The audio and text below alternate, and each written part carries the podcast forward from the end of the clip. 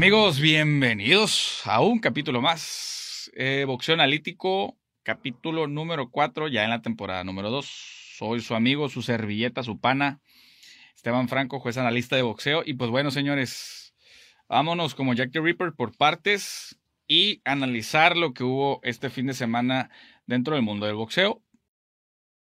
Hubo muy buenas peleas y vamos a comenzar con la pelea de Jaime Munguía contra Dimitrius Ballard.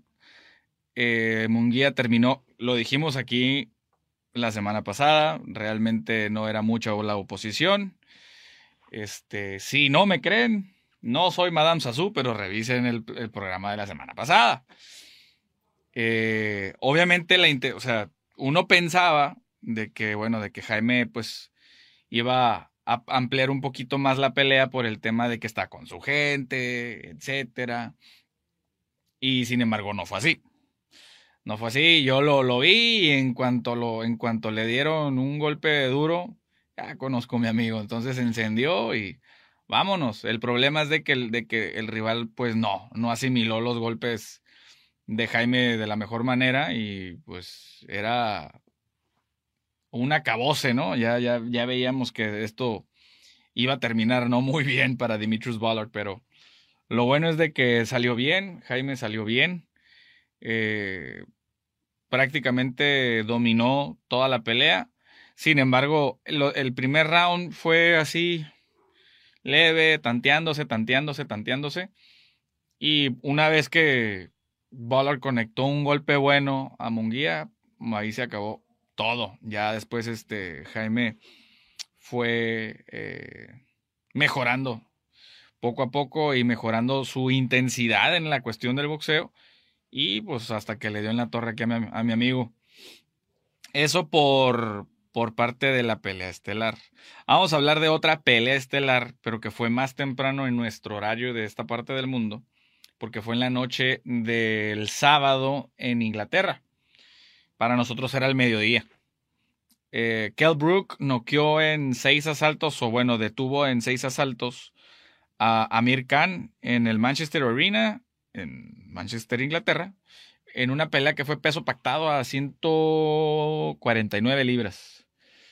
Eh, esta pelea duró muchos años y se, se estuvo hablando por mucho tiempo, ya que siempre fue una rivalidad. ¿Por qué? Porque Amir Khan era el hijo pródigo de Inglaterra, fue este medallista olímpico en ciertas Olimpiadas, no recuerdo cuáles fueron, no sé si fue las de, la de Atenas o las de... No, sí fue la de Atenas. Entonces se hace medallista olímpico, eh, no, me, no ganó la de oro, ganó la de plata, por ahí una decisión controversial. Ya ven que en las Olimpiadas no, no, no se roban las peleas, ¿verdad, señor productor? y bueno, eh, se fue desarrollando como hijo pródigo, como hijo pródigo, entonces era el futuro del boxeo británico. Entonces, hasta que llegó la pelea con, ¿cómo se llamaba este muchacho? Brady Prescott, un peleador, si mal no recuerdo, colombiano, que me lo noqueó y lo noqueó feo, fulminante, cuando él iba iniciando y cuando ya iba por su, por su primera pelea de campeonato del mundo, Brady Prescott lo noquea. Amir Khan compone el camino por completo, empieza a volver a ganar, a ganar, a ganar, a ganar, va por el campeonato y ahora sí lo conquista. Para eso iba iniciando sus pininos profesionales eh, Kelbrook. Y Kelbrook siempre creció como a la sombra de Amir Khan. Porque, digo, Kelbrook venía del barrio, eh, no era un, un, hijo prodigio ni nada. Sin embargo, siempre fue con muchísimo, muchísimo apoyo en, en Inglaterra y siempre hubo una rivalidad entre ellos, siempre hubo una rivalidad de que yo te voy a noquear y se lo decían, en, se lo decían de frente. No, que yo te voy a noquear a ti, no, que yo te voy a noquear a ti, no, que esto, no, que al otro. Y por una o por otra cosa nunca se dio esa pelea. Nunca se dio. Yo creo más por, por ego que por cualquier otra cosa. Y ya una vez, este, no, miento, como dos o tres veces estaban así a punto ya de cerrar la negociación y se caía. Que porque uno pedía más dinero, que porque otro pedía otras cosas. En fin, se dio. Yo pienso que ya tarde, pero se dio.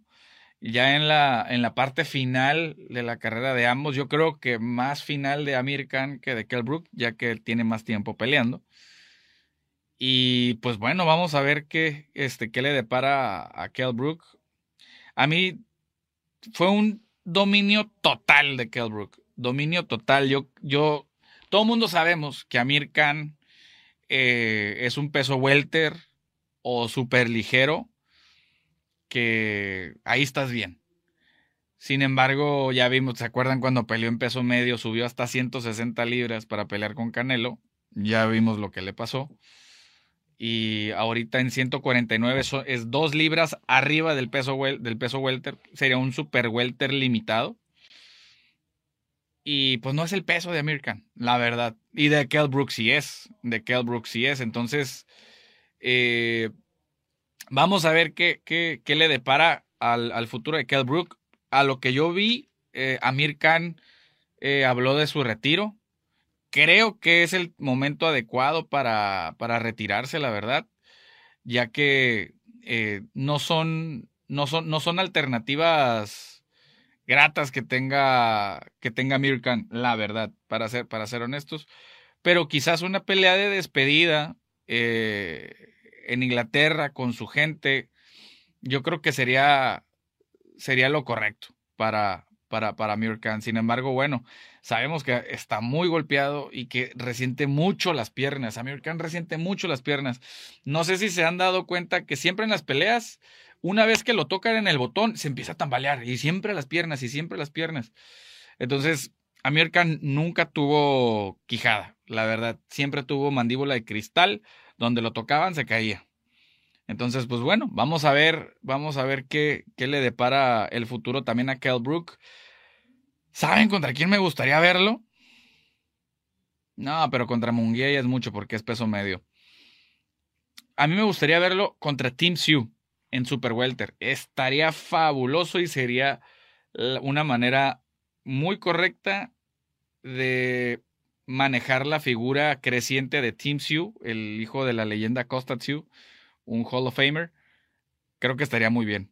Creo que estaría muy bien. El Super Welter, Welter, yo creo que sería lo más óptimo para Kell Brook. Digo, no sé si le alcance para más, pero, pero estaría excelente. A lo mejor, por ejemplo, ahorita que se acaba de caer la pelea de Brian Castaño contra, contra Charlo, creo que se pospuso.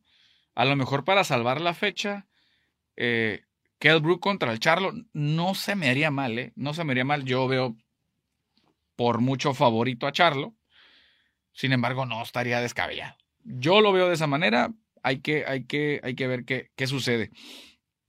Pero bueno, entre otras noticias, eh, vamos a ver qué fue lo que pasó con Jorge Linares. Continuamos. Y bueno, también ese sábado, pero más temprano todavía, en Ekaterimburgo, Rusia, Saur Abdulayev eh, también detuvo en un, en un dominio total de la pelea a Jorge Linares. Si se acuerdan de este peleador venezolano eh, avecindado en Japón, siempre manejado por, por, por el señor Honda de Taking Promotions, en una eliminatoria, una pelea eliminatoria de peso ligero eh, Saúl lo dominó por completo. La verdad se me hizo muy triste ya que eh, Jorge Linares venía de dar muy buenas peleas eh, contra Devin Haney, o sea, daba buenas exhibiciones y sin embargo pues no le alcanzó.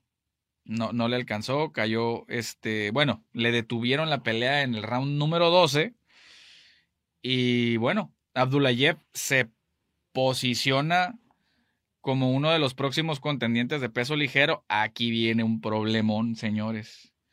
Los rusos no venden nada, no venden absolutamente nada más que en su tierra, más que en su país. No venden absolutamente nada. Y si no me creen, pregúntenle a Vivol, pregúntenle a Artur Beterbiev. Es bien complicado y sobre todo en la división de peso ligero, donde está Ryan García, donde está, digo ahorita, pues Pitbull Cruz, donde está Teofimo López, o igual ya va a brincar, donde está Devin Haney, donde está George Cambosos. Que por cierto, ahorita en, otro de los bloques les vamos a traer noticias de George Cambosos. Eh, donde está Vasily Lomachenko. Hay un montón de talento, entonces para que lo pelen va a estar medio en chino. Y ustedes podrán decir, pues bueno, oye, pero también en peso ligero está Vasily Lomachenko. Sí, señores, está Vasily Lomachenko, pero sin embargo, Lomachenko ha hecho toda su carrera profesional de este lado. Toda su carrera profesional de este lado. Y ya se avecindó, ya se afianzó bien en la ciudad de Nueva York, donde hay mucha. Hay, hay mucha comunidad eh, soviética, exsoviética, rusos, ucranianos, bielorrusos, eh, entre otras eh, naciones aledañas de allá. Entonces, ¿está complicado? Sí está complicado. Pero bueno, vámonos a la nota que sigue. A ver, vamos a retomar la, la cartelera de Jaime Munguía. Ok, ya hablamos de la pelea de Jaime. Bueno, en la, en la coestelar peleó eh, William el Camarón Cepeda contra nuestro buen amigo Ángel Bofoviedas, un peleador local de acá de Tijuana. Y eh, Camarón Cepeda lo terminó en el tercer round. La verdad es que era una pelea bastante, bastante, bastante dura para, para el buen Bofo. Eh, sin embargo, creo que, no, o sea, sí, obviamente lo, lo, lo detuvieron y todo eso, pero veamos mucha gente, y la verdad lo digo, yo, yo no me enteré que iba a pelear el Bofo hasta, creo que el día del pesaje, cuando ya lo llegué y lo veía todo flaco, ya caray, va a pelear este canijo. Y ya después cuando supe contra quién iba a pelear, la verdad es que no tenía oportunidad. La verdad, vamos a ser honestos, yo sé, Bofo, que a lo mejor ves este video. O sea, no, ah, en el boxeo hay niveles, seamos honestos, hay niveles. Eh, yo lo veo, lo digo de una manera analítica, no a, a ver, o dime, dime, dime tú quién de los que te conocemos realmente apostó a tu favor. O sea, es la realidad. Entonces, este, William Camarón Cepeda se afianza una, una victoria más. Este muchacho también está en los pesos ligeros. También está en los pesos ligeros. ¿Y por qué no? A ver, este, ahí va el Franco Matchmaking, pero sin sonido. ¿Por qué no poner al William, a William Camarón Cepeda contra Abdulayev? Tiene la, tiene la eliminatoria, ya ganó la eliminatoria de peso ligero ¿por qué no ponérselo al Camarón Cepeda? Yo creo que Camarón Cepeda sí le gana a Abdulayev. No fácil, no sé si por no cap, no lo creo, pero tiene las herramientas para ganar. Entonces, sería una pelea interesante. La verdad es que sí sería una pelea bastante, bastante interesante. Pero bueno, eh, vamos a ver qué, qué, qué, le depara a William Camarón Cepeda. Es un peleador que está ahorita firmado con Golden Boy Promotions y la verdad es que lo están llevando bien, ¿eh? Lo están llevando bastante bien. Acuérdense que también bajo la tutela de Golden Boy Promotions y en peso ligero también está por ahí Ryan García. Entonces, no creo que los vayan a enfrentar en algún momento. Lo dudo y más porque los dos son protegidos. Lo, lo, lo, dudo. Pero uno nunca sabe. En fin, vamos a cerrar el bloque número uno. Señores, antes de cerrar el bloque número uno, eh, quiero darle el agradecimiento a nuestros patrocinadores, ya saben, fortalezcan su patrimonio, Grupo Aries, siempre apoyando al boxeo, Sherman Morgan, a Guga Mercantil, eh, ya saben, Marshall Entertainment, Puro Power, a la Universidad UNIAT, también muchísimas, muchísimas gracias por el apoyo. Ya como de última nota, eh, Fight, Fights es una empresa que ha ido creciendo poco a poco este, que es boxeo a puño limpio. Yo no estoy de acuerdo con esto. Sin embargo, eh, hay que resaltar que Luis Palomino es un peleador cubano, me parece. Eh, retuvo ahí su campeonato. Él es un ex peleador de UFC. Luego también otro ex peleador de UFC que volvió a pelear con ellos es Mike Perry. Mike Perry ya ustedes, a lo mejor alguno de ustedes los ha de conocer, es un peleador medio, medio locochón ahí que siempre anda con problemas eh, extra ring, extra jaula, siempre metiéndose en problemas legales por cuestiones de que se pelea, le pega a alguien, etc. Y uno de los debuts que se me hizo bastante interesante fue el de Chad Mendes. Chad Mendes, para los que no lo sepan, fue uno de los rivales ex contendientes de, de Conor McGregor. De hecho, hicieron, no sé si recuerden, que cuando peleó con Chad Mendes, eh, e, era cuando Conor McGregor iba a pelear con José Aldo, se cae esa pelea y suben a Chad Méndez. Y la verdad fue una pelea bastante, bastante mediática. Y bueno, sale de la UFC, eh, debuta en, en Bernacle, noquea bien. Y curiosamente, él hace una declaración bien interesante antes de su pelea. Dice, no sé si recuerden que en la UFC hay un tema ahorita de que si le pagan o no le pagan a Francis Engano, etcétera. Y él dice, voy a ganar más que Francis Engano en la UFC yo peleando Bernacle. Y eso que iba en la, ni siquiera iba ni en la estelar ni en la coestelar. Entonces dices, ah, caray, está interesante, está interesante. Sobre todo yo lo veo por el lado de la economía de los peleadores que ya están terminando su, su etapa profesional. Porque la verdad, como les digo, yo no estoy tan de acuerdo en este deporte. ¿Por qué? Porque es boxeo a puño limpio. Y eso, tú, ustedes saben que esos golpes traen, aceleran las, las malas condiciones de salud futuras de, de, los peleadores. Entonces, si de por sí el boxeo con guantes de 8 onzas este, les trae consecuencias, ahora imagínense de 6, de 8 onzas.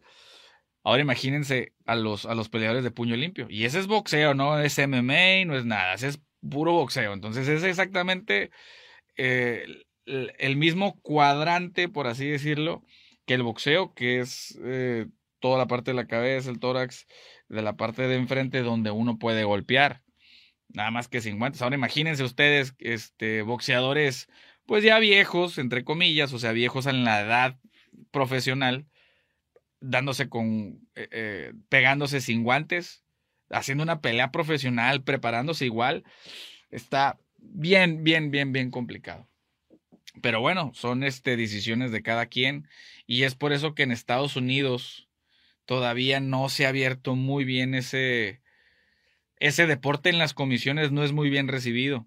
Sin embargo, este evento, Knuckle algo así se llama, la número 2, y fue en el Hard Rock Casino de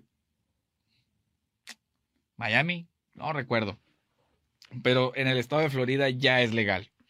Entonces vamos a ver, vamos a ver qué, qué, nos depara. No se nos olvida que en alguna ocasión hicieron un evento de esos en, en Cancún.